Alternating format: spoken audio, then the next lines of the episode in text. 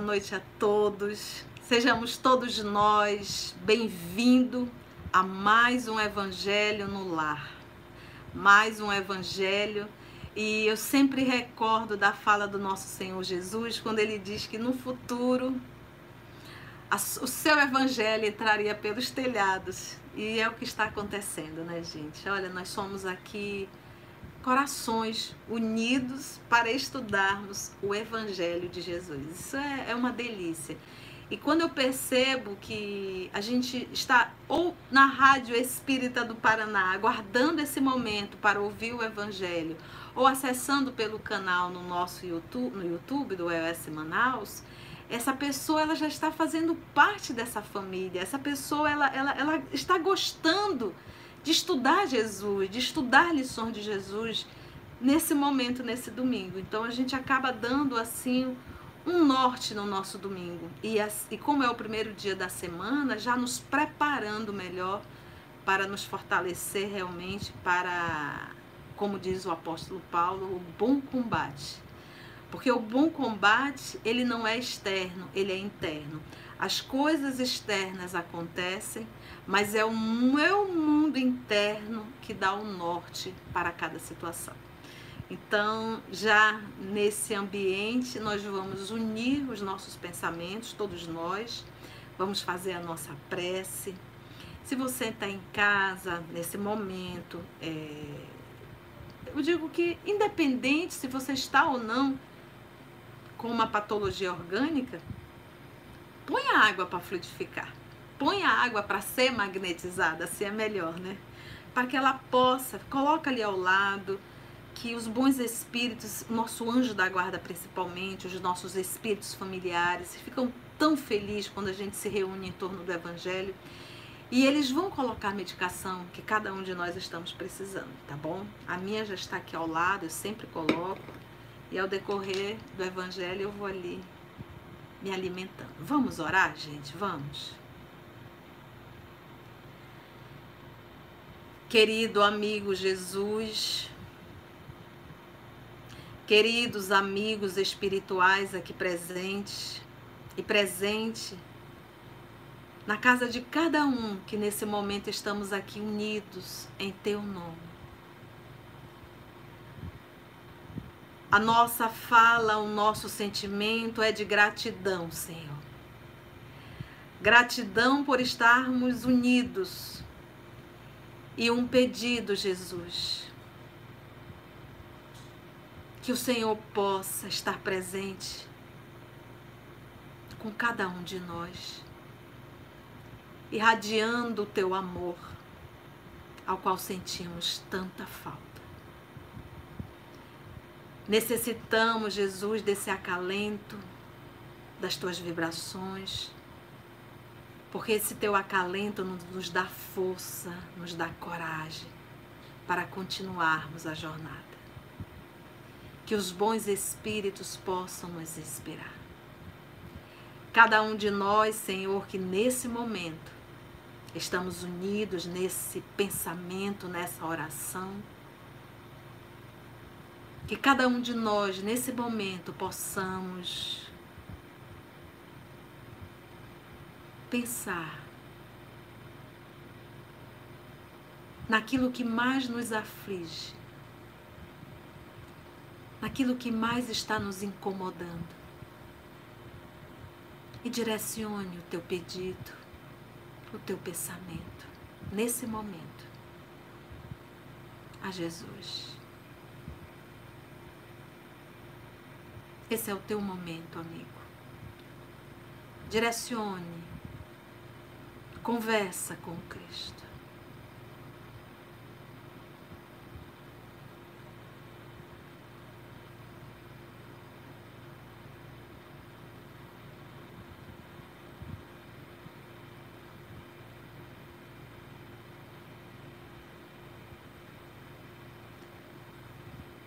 Essas são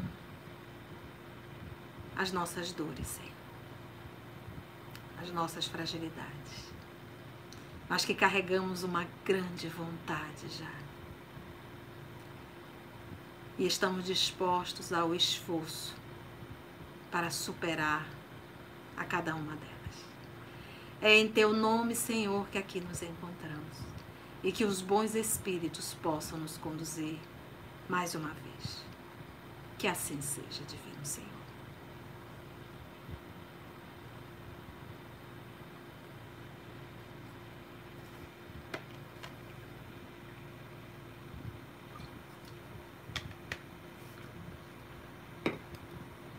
Ok?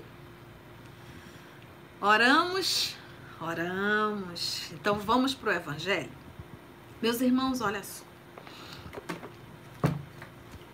Você imagina que o nosso professor Allan Kardec, é, o Evangelho segundo o Espiritismo é do século XIX. Então nós estávamos aí ainda sentindo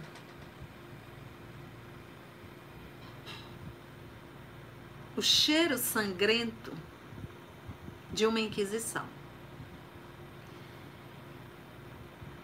Então Kardec ele tinha muito, então ele tinha muito tato para saber falar e saber refutar. Então, falar do tema indissolubilidade do casamento hoje é bem, né? A gente tem bastante liberdade para isso. No século XIX, não.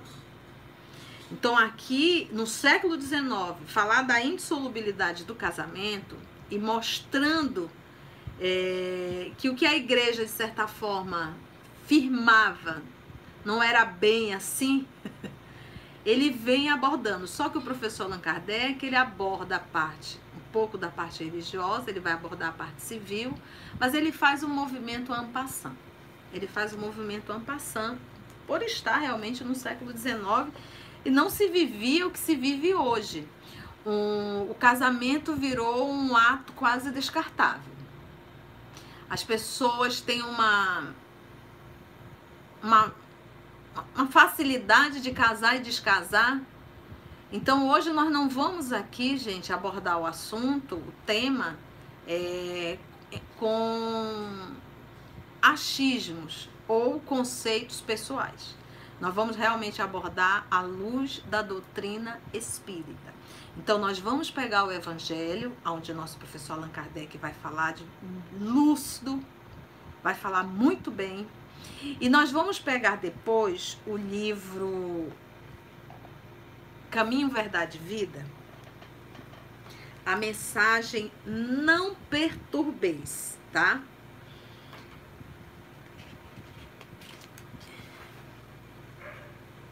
Ela é a mensagem 164. Se você tiver em casa o Caminho, Verdade e Vida, pega, porque é em cima dele que nós vamos também trabalhar bastante, tá? Ou seja, eu vou trazer Emmanuel para comentar o, o versículo, de modo que não são mais dois, mas uma única carne. Portanto, o que Deus juntou, não separe o homem. Então, nós vamos trazer Emmanuel para fazer esse comentário desse versículo e nós vamos comentar, vamos comentar o comentário de Emmanuel, tá bom? Porque Emmanuel ele tem realmente um poder de síntese muito grande. E esses espíritos nobres, esses espíritos superiores, eles têm uma fala, um, um, uma escrita, uma forma de falar muito nobre, muito sóbria. Então, se nós não prestarmos atenção verdadeiramente, a gente não consegue compreender de qual mazela ele está falando. Porque ele, ele fala de uma forma nobre, de uma forma sutil. É, para que a gente possa. Então, é necessário a gente ler e refletir para nós tirarmos as lições dali, tá bom? Então, e o outro ponto, gente, é esse livro aqui, pequenininho, Vida e Sexo, psicografia de Chico, pelo espírito Emmanuel. Olha a grossura do livro. Esse livro está esquecido. Agora, pasmem. Nós temos às vezes tantas dúvidas envolvendo a área da sexualidade e nós temos aqui um Emmanuel porque nós temos dentro do nosso movimento espírita muitas abordagens, mas respeitando o trabalho dos nossos irmãos, mas eu vejo muito, muito, muito, muito de conceitos ou acadêmicos ou conceitos particulares, ou conceitos pseudamente espírita numa interpretação equivocada às vezes. Então, vá direto à fonte.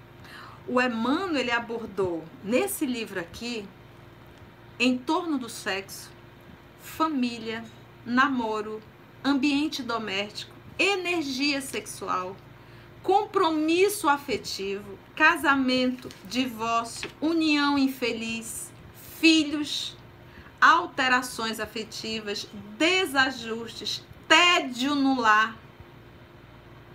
Aqui dentro. Vinculações, desvinculações, aversões, aborto, pais e filhos, amor livre, controle sexual, homossexualidade, adultério e prostituição, abstinência e celibato, carga erótica, sexo e religião, à margem do sexo. Então, gente, quanto material nessa obra e a gente não mergulha.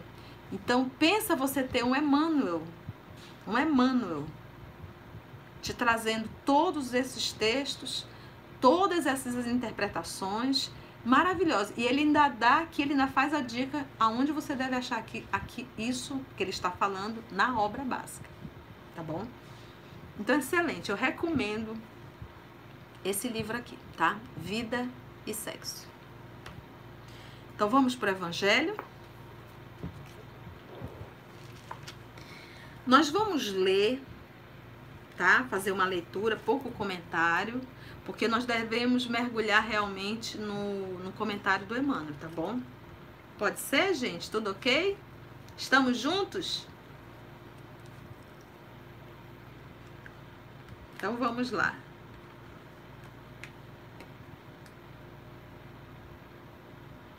Deixa eu pegar aqui só a canetinha, que eu gosto de o nosso professor Allan Kardec, ele pegou a citação de Mateus, capítulo 19, versículo 3 a 9. Vamos lá.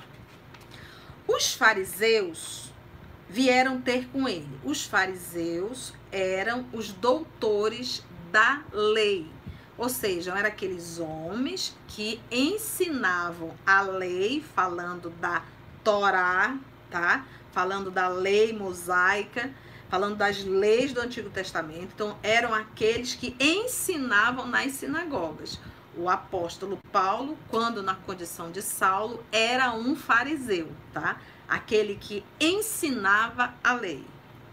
Então, os fariseus vieram ter com ele, com Jesus, para o tentarem e lhe disseram, porque eles vinham é, sempre trazendo perguntas, mas para que Jesus se comprometesse com a resposta.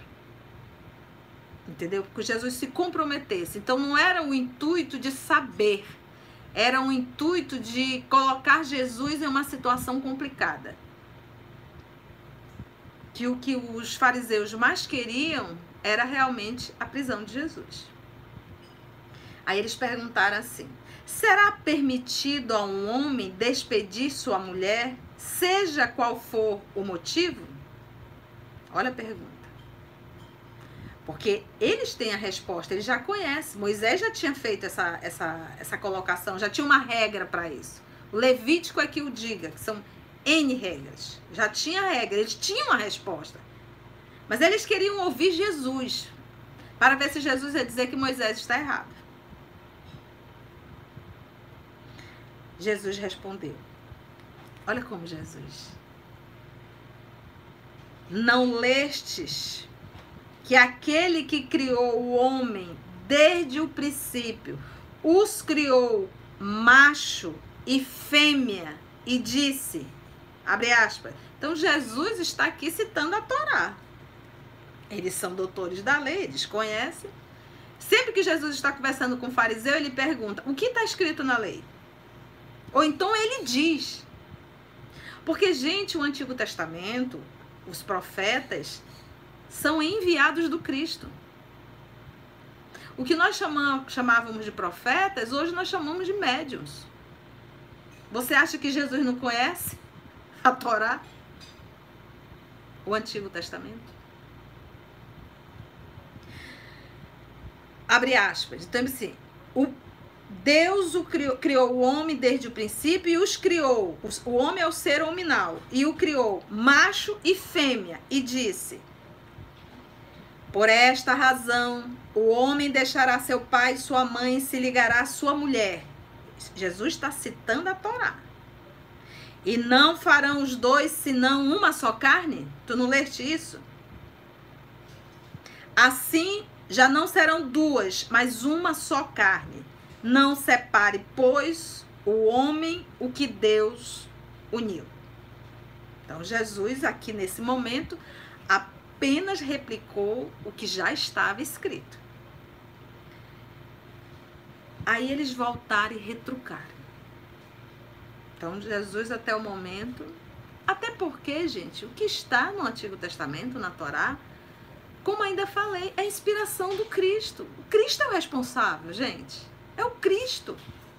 Eu, eu, quando eu fui ler um pouco do Levítico, eu não li tudo, estou em débito com Levítico, mas com o pouco que eu li, eu digo, gente, se a gente conseguisse só fazer um pouco disso aqui, já estaria todo mundo no mundo de no mundo ditoso. Só o Levítico. Então aí eles perguntaram os fariseus de novo. Por que então retrucaram eles? ordenava Moisés que o marido desse à sua mulher uma carta de divórcio e a despedisse? Jesus respondeu: Foi por causa da dureza do vosso coração que Moisés permitiu que despedi despedisseis vossas mulheres foi por causa da dureza dos vossos corações. Quando ele fala em coração, ele está falando em, nos sentimentos.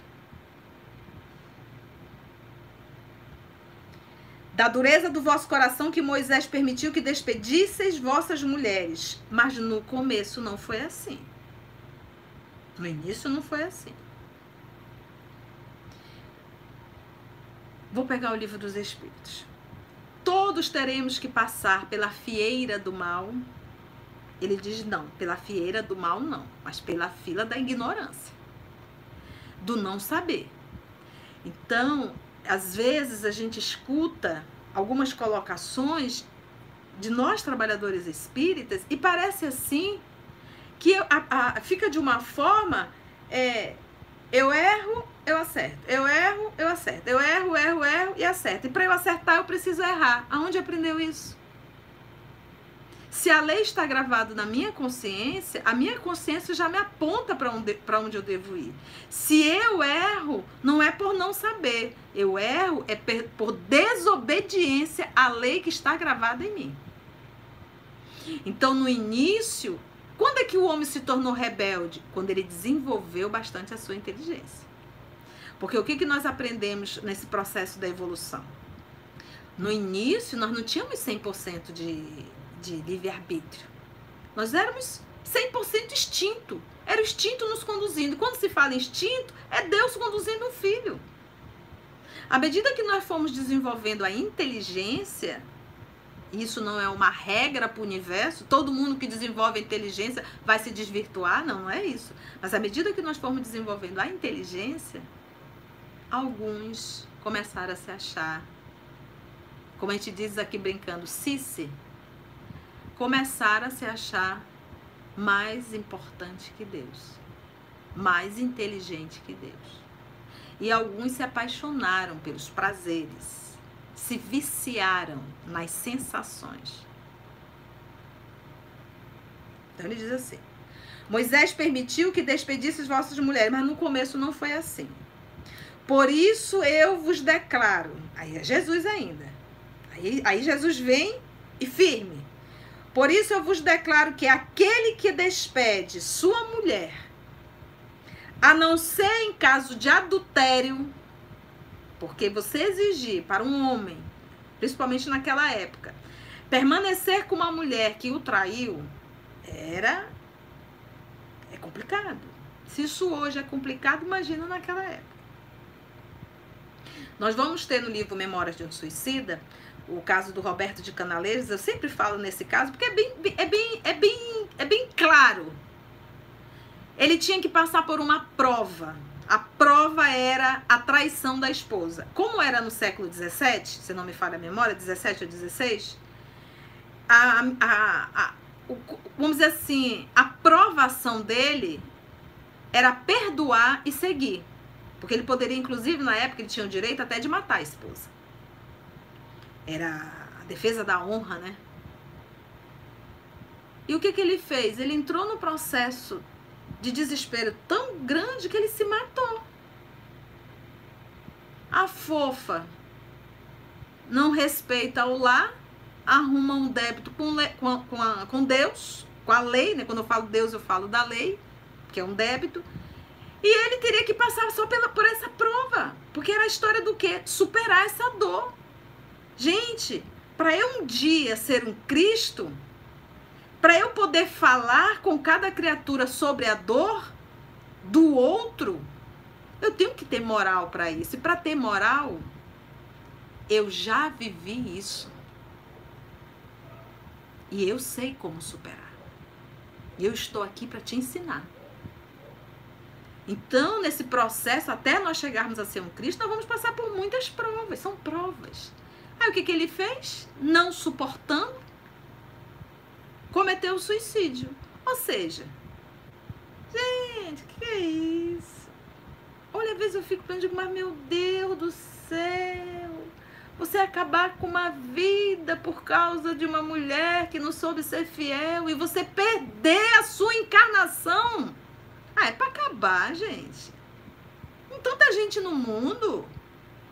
Que é isso? A gente é muito dramático às vezes. Sai dessa, desencana. O que, que ele tinha que fazer? Perdoa.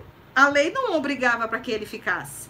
Mas seguiria a vida dele. Ou seja, o que ele poderia ter resolvido numa encarnação, ele resolveu em dois séculos.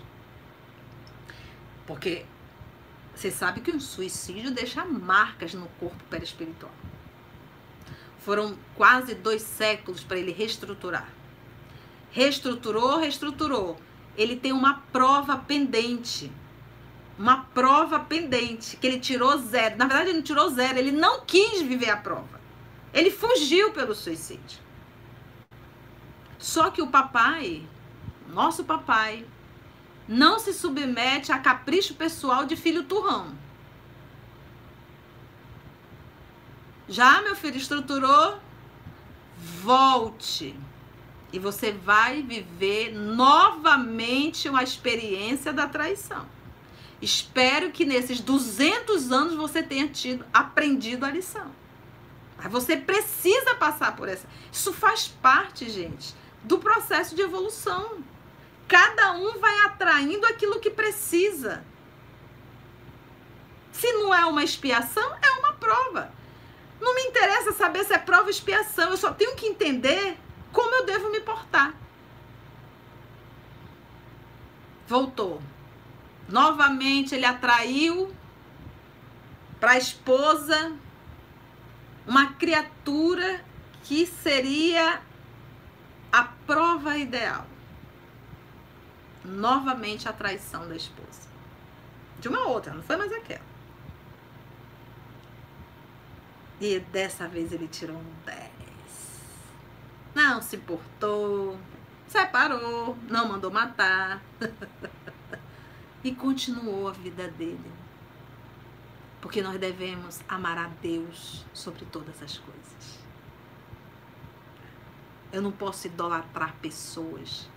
Eu não posso, hipótese alguma, colocar minha vida na mão de alguém. Uma coisa é eu ter um companheiro uma companheira para convivermos essa grande viagem. A outra coisa é olhar e dizer: Eu dependo de ti. Você é meu Deus. Eu não sei viver sem você. você se você não estiver aqui, eu não tenho chão. Gente, isso é horrível. Você projeta mal-estar no outro. é a fala de Calil Gibran, que possamos beber do mesmo vinho, mas cada um na sua taça. Então, essa nossa pressão psicológica em relação ao outro é para aprisioná-lo. Só que isso sufoca. Então, é que bom estar contigo e não eu preciso de ti.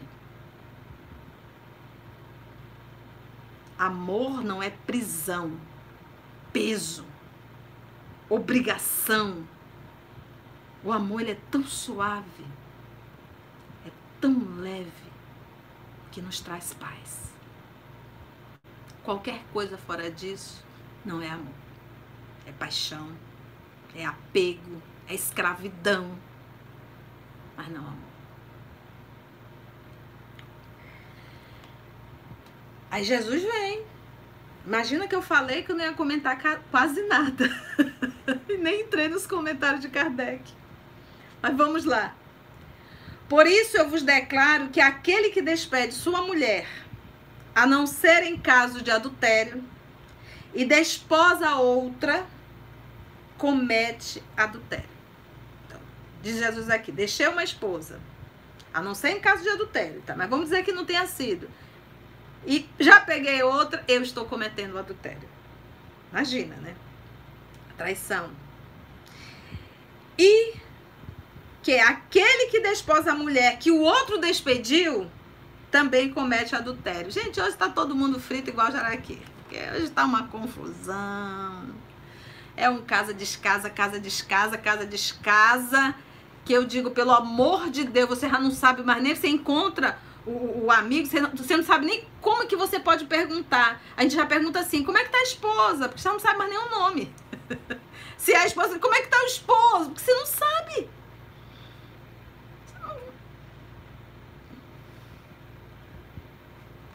Vamos ver Kardec. Item 2. Só o que vem de Deus é imutável. Aquele já deu uma cutucada na igreja. Kardec vai abordar de uma forma bem ampassã mesmo. Vamos lá, vamos fazer a leitura de Kardec. Só o que vem de Deus é imutável. Tudo o que é obra dos homens está sujeito a mudanças. As leis da natureza, olha só, só o que vem de Deus é imutável. Tudo que é obra dos homens está sujeito à mudança. Gente, olha só. Aí no início nós falamos que isso é um tema delicado. Porque cada um vai querer puxar a sardinha para si. Nós não estamos aqui para atender, é, como ainda há pouco, opinião particular de cada um. Vamos ouvir, tirar as lições, entender. Então, é aquilo que eu costumo dizer. Gente, a gente vai trazer as lições tá? Nós vamos trazer as lições. Se eu vou fazer ou não vou fazer, se nós vamos fazer ou não vamos fazer, se nós vamos atender ou não vamos atender, isso daí é nosso, porque todos nós temos o livre-arbítrio. Então, o fato de eu ter feito, isso não quer dizer que está certo. Isso vamos avaliar, avaliar. Mas o que nós sabemos, o que nós temos aprendido é que o, eu, eu até costumo falar, sinônimo de cristão é sacrifício. Por isso a gente deve ler o livro Renúncia. Então, quanto maior o sacrifício, maior o mérito. E ninguém vai ficar casado com a pessoa a eternidade. É só uma encarnação. Por isso que eu quero trazer a obra de Emmanuel, que Emmanuel fala com muito mais propriedade, tá? As leis humanas mudam segundo os tempos, os lugares e o progresso da inteligência. No casamento, o que é de ordem divina é a união dos sexos. Para quê? Para que essa união dos sexos? Para que se opere a substituição dos seres que morrem. Fazer menino. Mas as condições que regulam essa união são de tal modo humanas que não há no mundo inteiro, nem mesmo na cristandade, dos países onde elas sejam absolutamente as mesmas.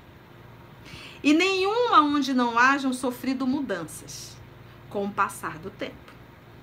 Daí resulta que, em face da lei civil, O que é legítimo num país e em dada época é adultério em outro país em outra época. Nós sabemos que tem países aí que você pode. É, é, é, é poligamia. Você casa dois, três, quatro, cinco, seis, quantas vezes, né? Aqui no Brasil, só para lembrar, é monogamia, tá? Então, hoje ninguém mais casa com revólver na cabeça. Você vai casar com a minha filha, então você vai casar com meu filho. Não existe isso. Hoje há um planejamento. O povo quer tirar foto, colocar no Facebook, é uma coisa, né? Que é, é, é, o Emmanuel vai falar bem nesse assunto. Livre-arbítrio. Mas se ajoelhou, aqui é monogâmico.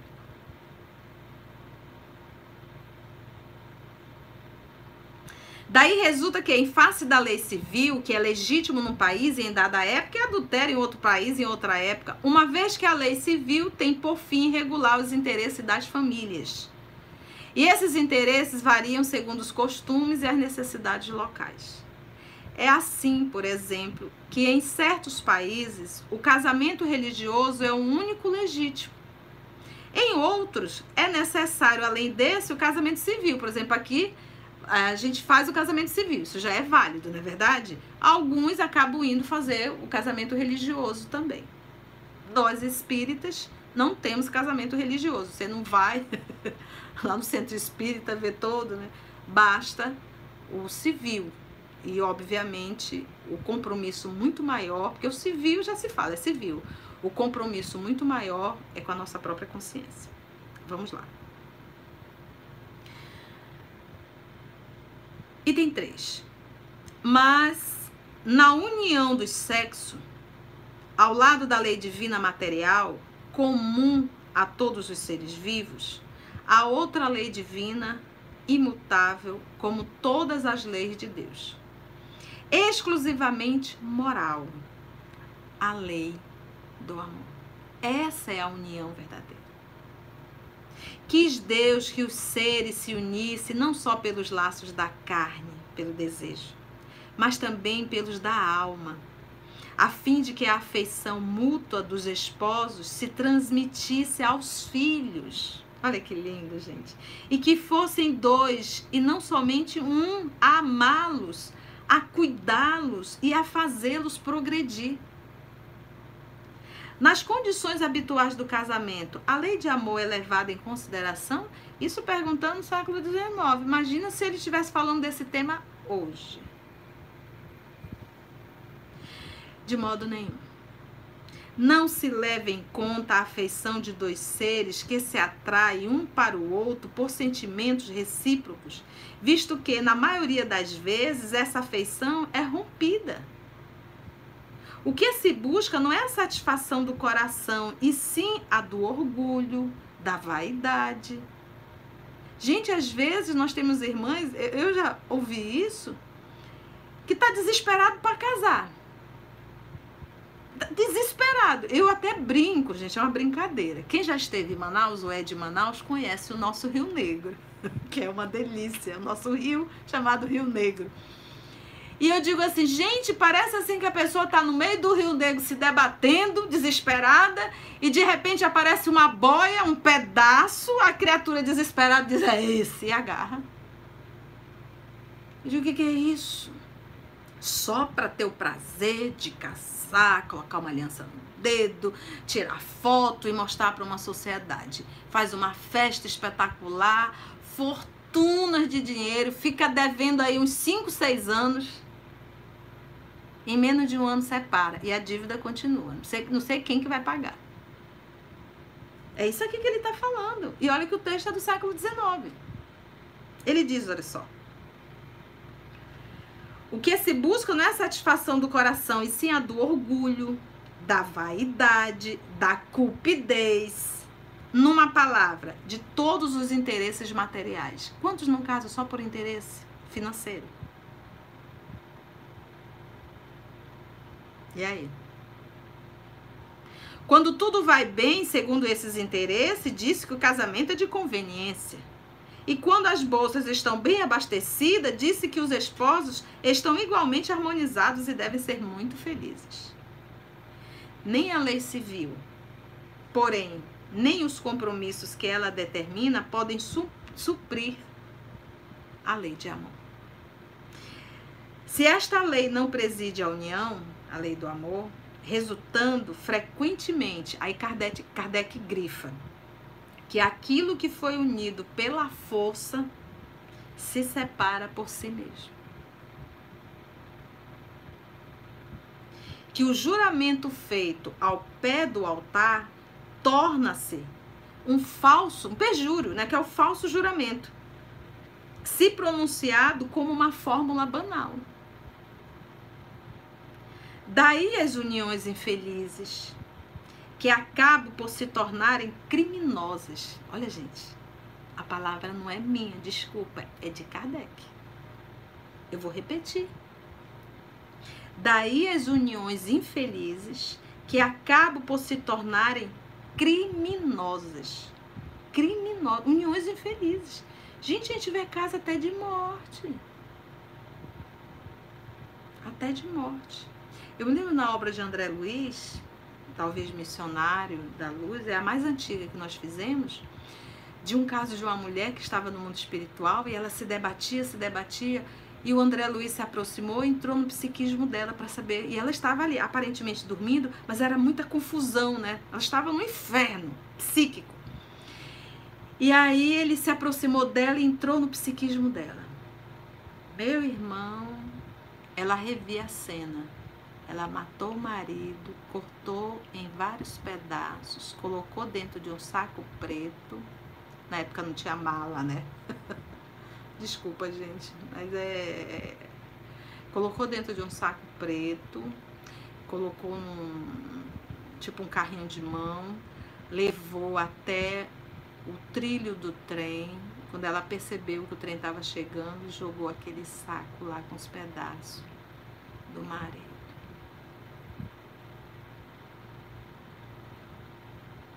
Milênios, né? E ela no mundo espiritual. Sabe, gente, quando nós desrespeitamos a lei de Deus com esses atos, seja qual for, mas que é contra a lei, eu estou dizendo com a minha atitude em alto e bom tom, eu não acredito em Deus porque é como se eu não estivesse na presença dele. E eu faço. E eu, inconscientemente é isso, eu não acredito em Deus. Eu vou fazer, ninguém está vendo e ninguém vai saber. Olha. Então eu não acredito. Eu tenho só informação, mas eu não acredito. Porque se eu verdadeiramente acreditasse, eu saberia que em qualquer lugar eu estou na presença de Deus. Olha aí a nossa irmã no mundo espiritual. Deitada, mas vivendo um inferno psíquico. Inferno, inferno, inferno mesmo. Vamos lá, voltando aqui. Daí, então, por isso que ele diz: daí as uniões infelizes que acabam por se tornarem criminosas dupla desgraça que se evitaria se, ao se estabelecer as condições do matrimônio, não se fizesse abstração da única que sanciona aos olhos de Deus, que qual é? A lei de amor. Quando Deus disse, não sereis senão uma só carne, e quando Jesus falou, não separeis o que Deus uniu, essas palavras devem ser entendidas com referência à união segundo a lei imutável de Deus e não segundo a lei imutável dos homens. Isso aqui está dando outra cutucada na igreja. Quando Jesus fala, essa fala, não separeis o que Deus uniu, o que Deus une é a lei do amor. Amor.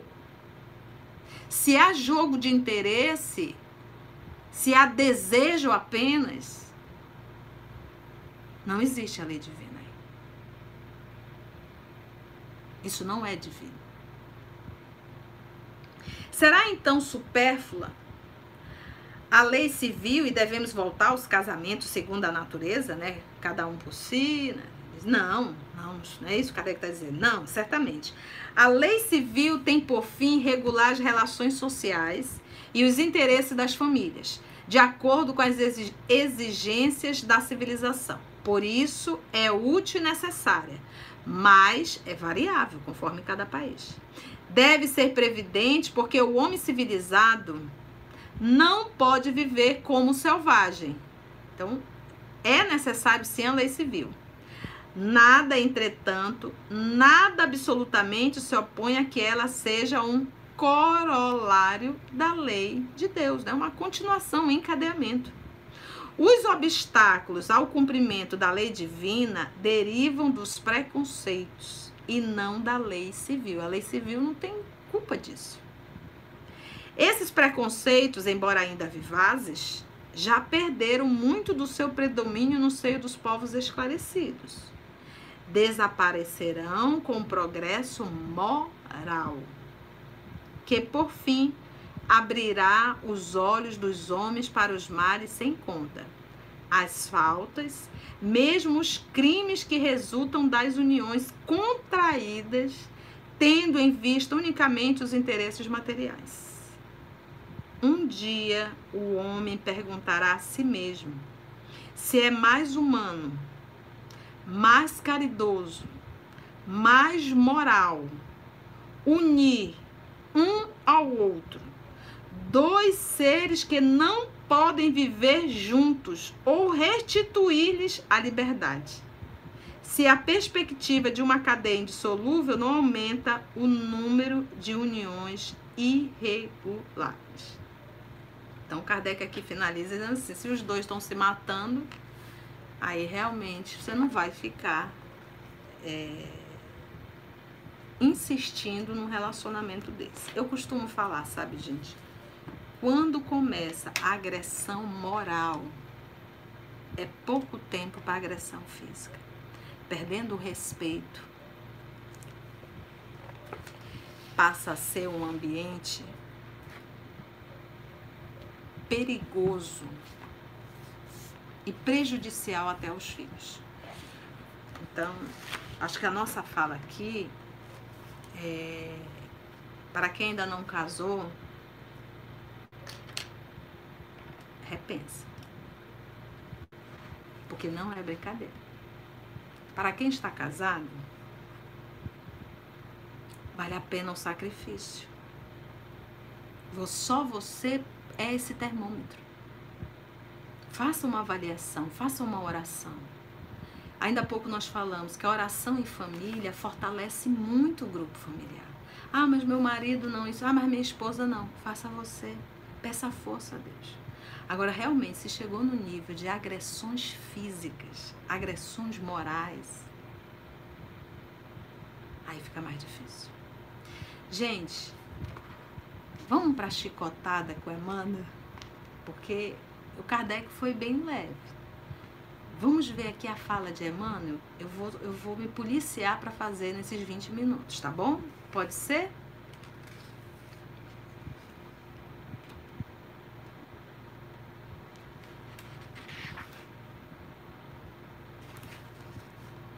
Vamos lá? A mensagem, ele pegou o versículo 19, o capítulo 19, versículo 6, em que está assim no Evangelho. De modo que não são mais dois, mas uma única carne. Portanto, o que Deus juntou, não separe o homem. Emmanuel vai pegar essa passagem aqui. Gente, prepara o lombo.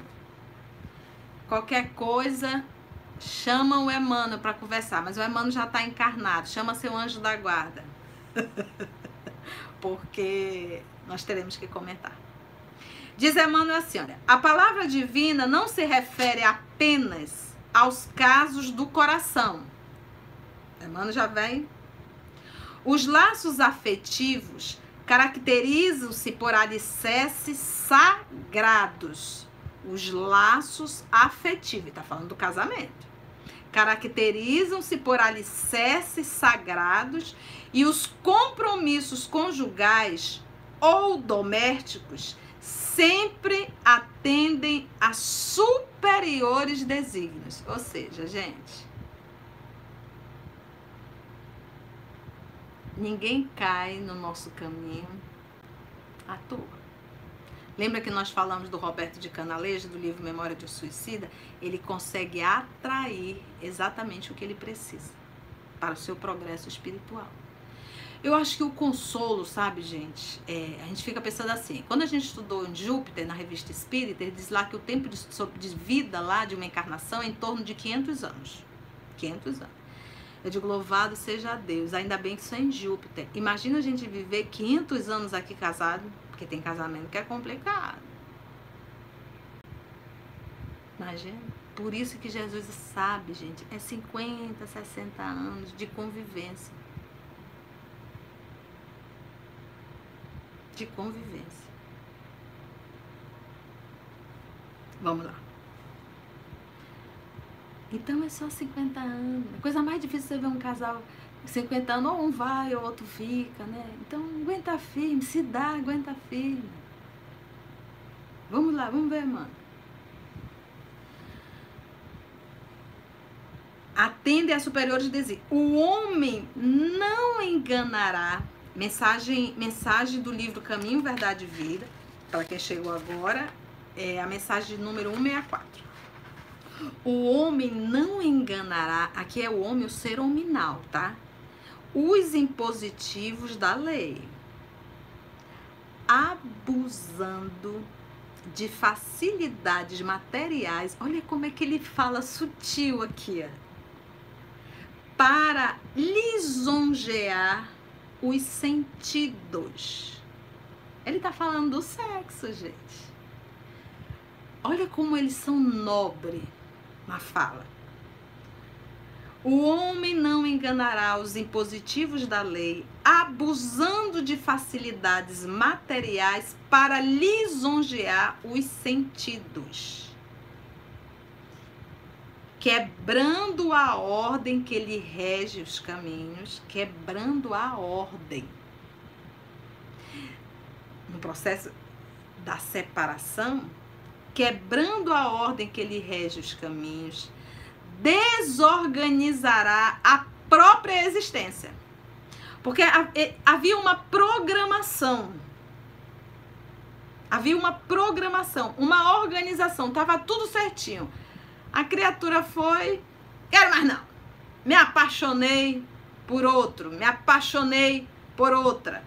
Vamos acabar. E os filhos? Deixa pra lá. A gente depois. Tem um monte de menino hoje, um monte. O que mais temos aqui é casamento, assim. Então o nosso filho vai entender isso e vamos embora. E ele vai viver a sua experiência. Ou ela vai viver a sua experiência. Desorganizará a própria existência. Eu já acompanhei muitos casos E o final é quase sempre bem trágico.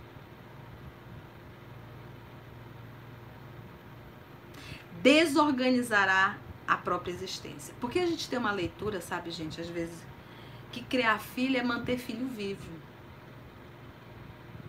Tá aí, meu filho, tá com 25 anos, a gente diz, né? É um homem, é uma mulher. Criar filho é qual a conduta moral do meu filho? Como é que ele está emocionalmente? Ele é um ser humano bom? Porque a responsabilidade é dos pais. Isso é criar filho. Continua Emmanuel. Então ele diz assim: desorganizará a própria existência, os princípios equilibrantes da vida surgirão sempre, corrigindo e restaurando. Ou seja, tu desorganiza aqui, mas vai ter que reparar.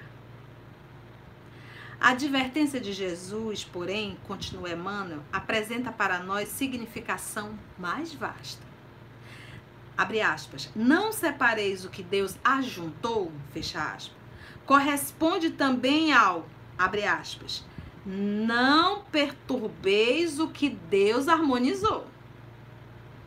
Então, às vezes, vamos dizer que eu sou solteira, né? Estou solteira e encontro um fofo.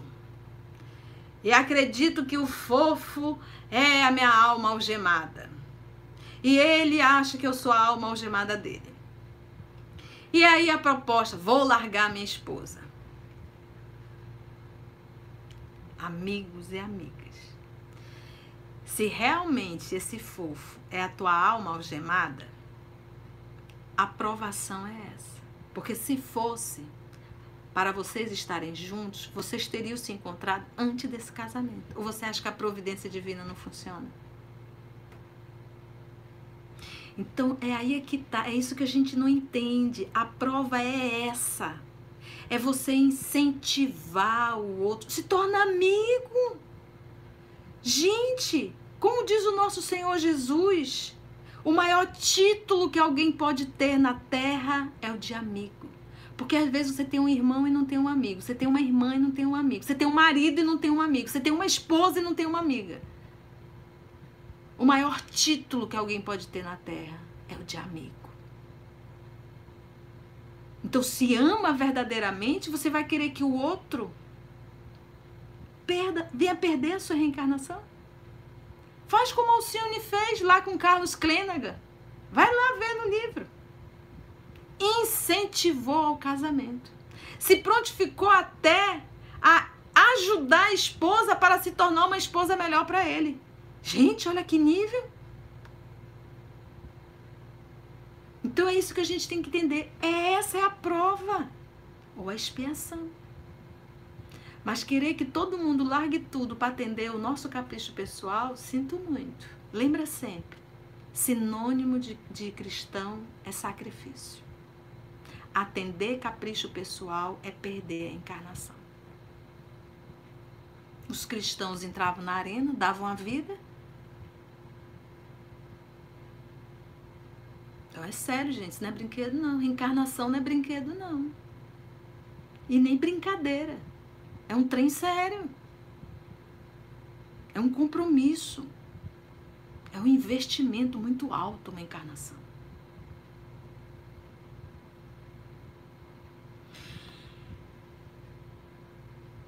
é legal, né? Não perturbeis o que Deus harmonizou, organizou tudo, não perturba.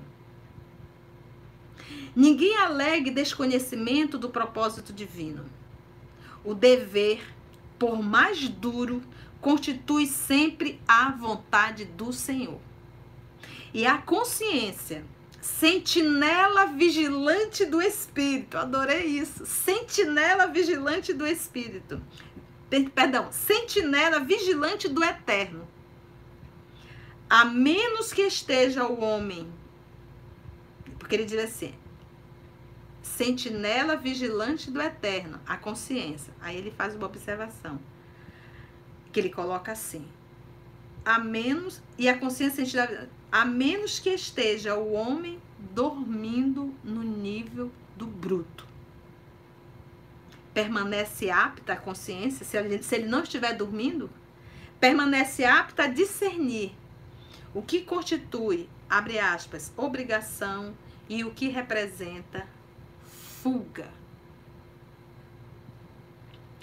O Pai criou seres e reuniu-os. Criou igualmente situações, coisas, ajustando-as para o bem comum. Lembra novamente do Roberto de Canalejas? Estava na programação. Ele precisava novamente passar por essa prova da traição. O papai organizou.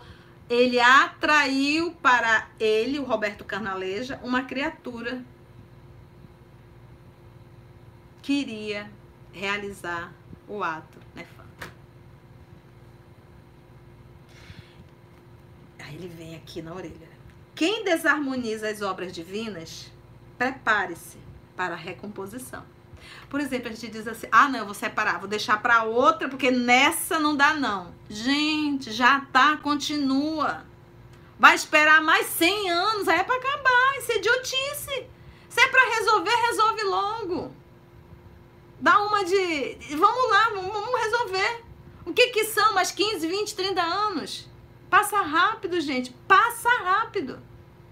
E eu acho uma tolice em dizer, não, eu vou deixar para a próxima. Já tá. Vai começar tudo de novo, olha o tempo que vai perder. O que você poderia resolver em 20 anos, vai resolver em 200? É prolongar a dificuldade. Isso quer dizer assim, ó. Quem desarmoniza as obras divinas, prepare-se para a recomposição. Quem lesa o Pai, algema o próprio eu aos resultados de sua ação infeliz. E por vezes gasta séculos desatando grilhões. Séculos desatando os grilhões. Na atualidade terrestre, esmagadora. Gente, vou, vou grifar, tá? O tempo tá acabando. Eu posso mais cinco minutinhos de vocês?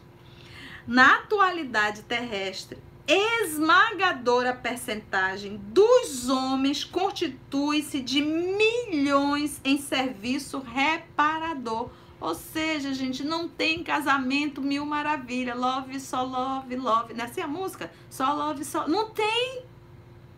Não tem, não tem. Todos os casamentos, se nós nos unirmos, não é fácil, é difícil, é complicado. Claro, a gente casou com o espírito da terceira ordem e vale ressaltar que nós também somos da terceira ordem. Você acha que vai ter casamento maravilhoso? Quer viver um lindo romance? Vai ver um filme.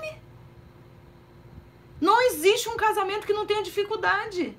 Tá aqui, ele falou esmagadora percentagem.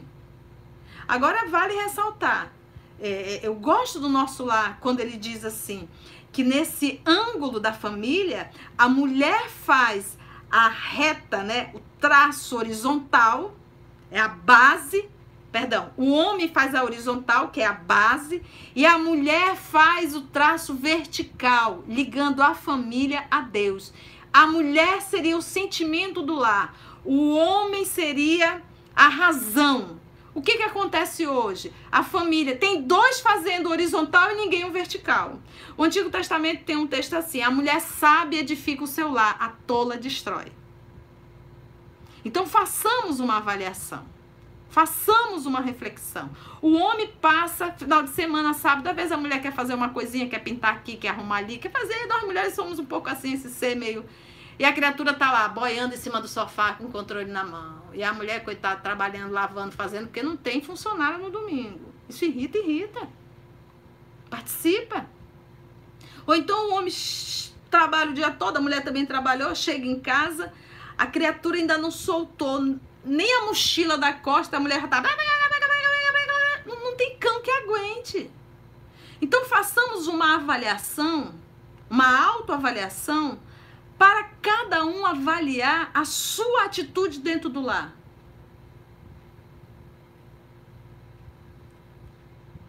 Porque o, o lar tem que ser um ambiente gostoso de se conviver. Um ambiente limpo, um ambiente asseado, onde todos podem ajudar. Um ambiente silencioso, onde cada um aprende a respeitar o espaço do outro. Vamos viver Jesus no casamento. Que vai ficar muito leve esse fardo. E bem suave o jugo.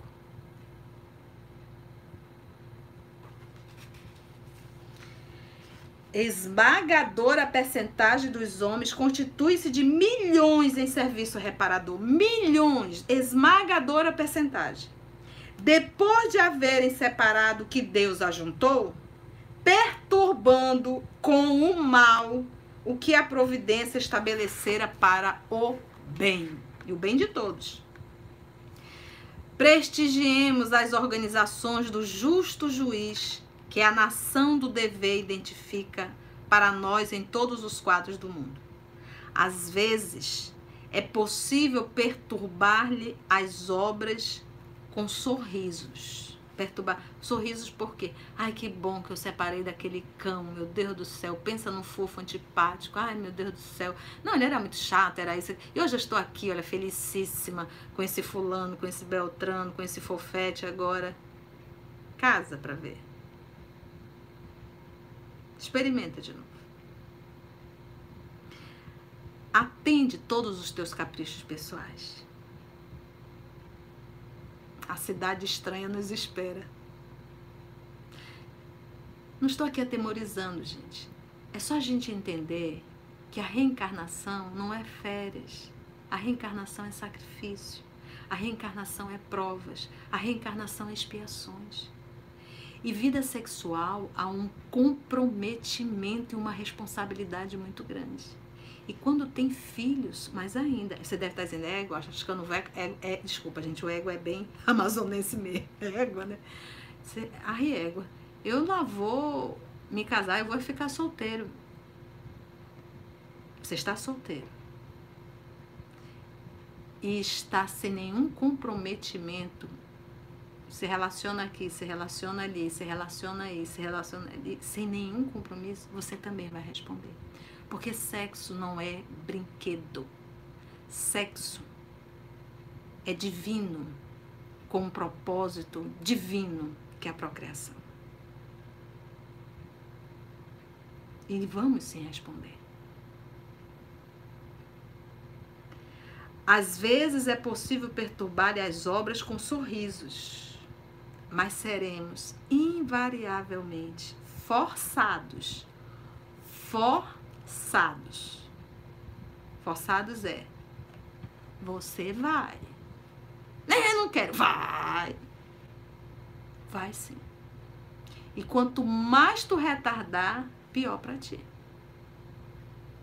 Porque o povo já tá na regeneração e tu tá aqui tendo piti, piti para não espiar o mal que fizeste. Com sorriso, mas seremos invariavelmente forçados a repará-las com suor e lágrimas. Fala de Emmanuel. E surpreendentemente são nove horas em ponto. Gente, solicitaram esse tema. E pediu, tá pedido, não pode ficar arrependido. É, nós, nós temos muito respeito pela doutrina espírita. Então, por isso é que a titia, quando vai fazer, abordar um assunto, eu tenho por respeito trazer a obra, a biografia, dizer verdadeiramente o que, que a obra está nos falando e a gente comenta em cima da obra. Nós não estamos aqui para atender é, caprichos é, particulares de cada um, Fale, falar o que cada um quer ouvir. Não é isso. A gente está aqui para, eu também, para estudar e esclarecer. O que vamos fazer aí é responsabilidade nossa. A responsabilidade é nossa, mas nós temos que saber, nós temos que ter o conhecimento. Então, obviamente, coloca na balança, verifica e lembra, quanto maior o sacrifício, maior o mérito. E quando tem filhos ainda, a responsabilidade se torna maior ainda. Então, e lembra, se a gente burlar o que Deus organizou, teremos que organizar de novo. Foi bom, gente. Acabou. Vamos orar, fazer a nossa oração. Depois da oração eu fico cinco minutinhos mais para dar abraços. Eu não dei conta de ler tudo. É, tem uma pergunta aqui, rapidinho JP na transmissão, deixa eu ver aqui. E quando o marido trai a mulher direto, passar dias sem aparecer em casa, a mulher tem que aceitar? Minha filha, eu não tenho como dizer o que cada pessoa tem que fazer. O nosso papel aqui é trazer a lição. É trazer a lição. E cada um é que sabe o seu limite.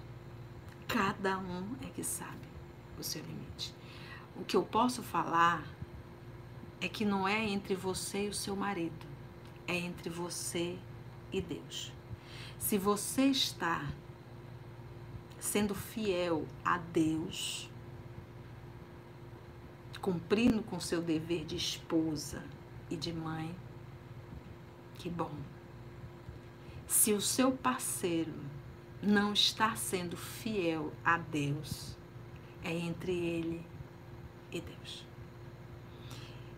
E esse casamento não é eterno. É só por uma hora. Aqui o seu Manuel perguntando, no caso da pessoa traída, como fica nessa prova? A pessoa traída, quem traiu arrumou um débito. Quem está vivendo a experiência pode ser uma prova ou uma expiação. Agora, gente, rapidamente, o namoro existe para isso. Poxa, às vezes você está namorando, o cidadão já apronta namorando. Namorando às vezes você está com a menina, aí, aí, aí você vai lá na casa dela, ela é desorganizada, é relaxada, é isso, aquilo, outro. É, às vezes você faz um casamento que você conheceu aonde, num, num forrobodó desse, a pessoa com um topzinho curtinho, uma sainha curtinha e toda se sacudindo. Poxa! Põe o tico-teco para funcionar. O namoro está para isso. Você está namorando com um cidadão, o cidadão já fica ali paquerando as outras, você vai casar com um cidadão desse? Então, para quê? Então, você pode até casar, mas não reclame, porque você sabia onde você estava entrando. Tá bom? Então, o namoro serve para isso. Gente, vamos orar, agradecer a Deus pedir força para quem está casada, continuar, pedir a Deus sabedoria para quem deseja fazer essa empreitada e lucidez, bastante lucidez para a esposa e o esposo para conduzir esse lar. Vamos orar. Querido amigo Jesus, queridos amigos espirituais aqui presentes, nós agradecemos toda a inspiração que nos foi dada essa noite. Tanto material que nos faz refletir, que nos incomoda. Mas é, Senhor, a palavra que nos exige sacrifício, nos incomoda muito. Recordando a obra há dois mil anos. Mais de trezentos foram presos na catacumba. Aqueles que se reuniam para ouvir o teu evangelho. Quando esses três, essas mais de trezentas pessoas presas, quando a pergunta: És cristão? Apenas 14 afirmaram ser cristão. Ainda não mudou, Jesus. Somos espíritas.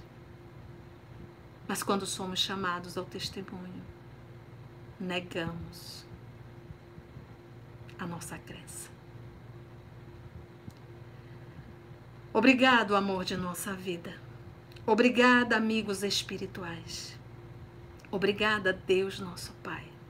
Fortalece, Senhor, a todas as famílias e nos ajuda a construir um lar melhor.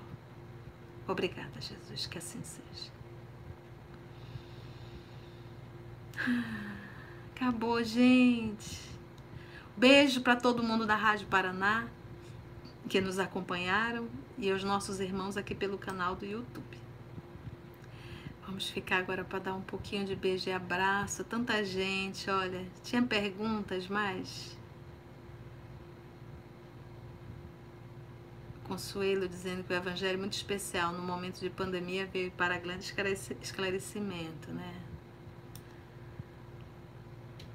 A Isolda perguntou: desencana Não desencarne por conta da traição, né?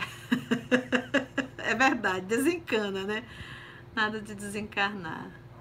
Dilma Guimarães, minha querida, cada um tem um nível de evolução, é por isso que estamos em momentos diferentes. Você consegue algo que o outro ainda não tem maturidade para aceitar. É por isso que o Emmanuel falou na aquele que dorme, né? No espírito que dorme. Mas é assim, sabe, Dilma? Dilma, né? É...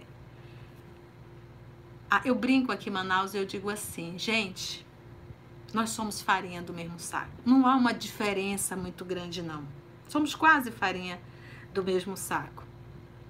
E a gente, a gente para para pensar uma coisinha.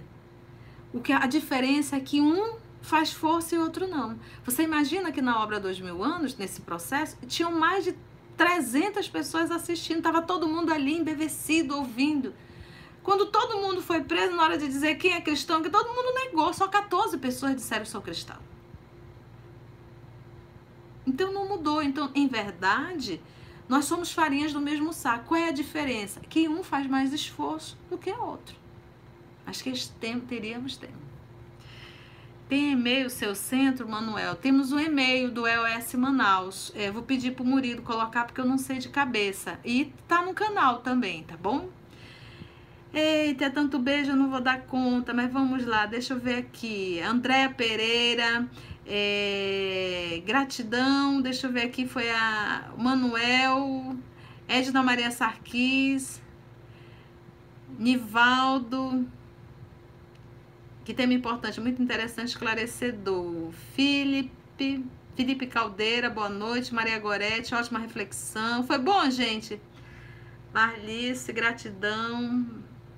Obrigado, foi ótimo. Cléo, gratidão. Leila Caetano, muito bom. Meu marido assistiu comigo, obrigada. Olha, marido, presta atenção. Alex Igor, obrigada, tia. Manuel, gosto muito de assistir o Evangelho. Obrigada, Manuel. Rosemary Ramalho, boa noite. Luciana Keilam, disse que foi maravilhoso, maravilha. A Edna disse que também foi muito bom. Deixa eu ver aqui em cima que passou tão rápido. Cristina, gratidão por mais um evangelho. Ótima semana. Até quinta no Morada. Ah, é, quinta nós vamos estar no Morada. Olha aqui o Maurício Pereira, o nosso filho. Tia, ao mesmo tempo que teve chibatada, teve muito consolo. Foi maravilhoso. Obrigada, filho. Quinta, até quinta, tia, no Morada. É, quinta-feira, lembra que nós temos é, Morada Cristã, tá? É 8, às 20 horas. É, essa semana vamos falar sobre Jesus e o Bartolomeu. Bartolomeu era, Bartolomeu era um discípulo assim, muito choroso, reclamava muito, muito triste. Vai ser muito bom, quinta-feira. Muito bom, João, muito bom, irmã amada. Que Deus abençoe a sua caminhada. Você consegue colocar luz na nossa estrada ainda escurecida, oh, meu filho. Beijo para você, amigo João. Gente, é isso, né? Vou cuidar do meu bebê de 80 anos agora, que ela tá me esperando. Ela, ela quer hoje comer hambúrguer, mas eu faço em casa, tá, gente? Olha aí, Célia Costa, Hildenberg. Que bom, gente. Um beijo para todos. Cleide Estevo, Deus abençoe. Abraços da Marcela, Adri Bárbara. Um abraço para vocês, gente. Manuel, Anel, vamos dar um ok. Maria Gorete, para nós, força, fé e coragem. É, gente, vamos lá. E é só por uma hora. Vale a pena o sacrifício. Esse negócio de dizer, vou deixar para outra, não deixar não. Resolve logo esse trem aqui, né? E vamos lá, vamos com alegria. O cristão, ele tem bom ânimo. Então, um beijo enorme no coração de vocês. E até quinta-feira no Morada Cristã. E domingo, novamente, no nosso Evangelho. Iniciamos às 19h30. Com, esse é o momento que consegue interagir bastante com a gente, que a gente está ali começando. E depois, a gente às 20 horas começa o Evangelho. Beijo no coração, que Deus nos abençoe e até. Olha aí, a Rádio Espírita do Paraná. Obrigada, gente. Vocês são lindos. Um grande abraço. Tchau. Até domingo.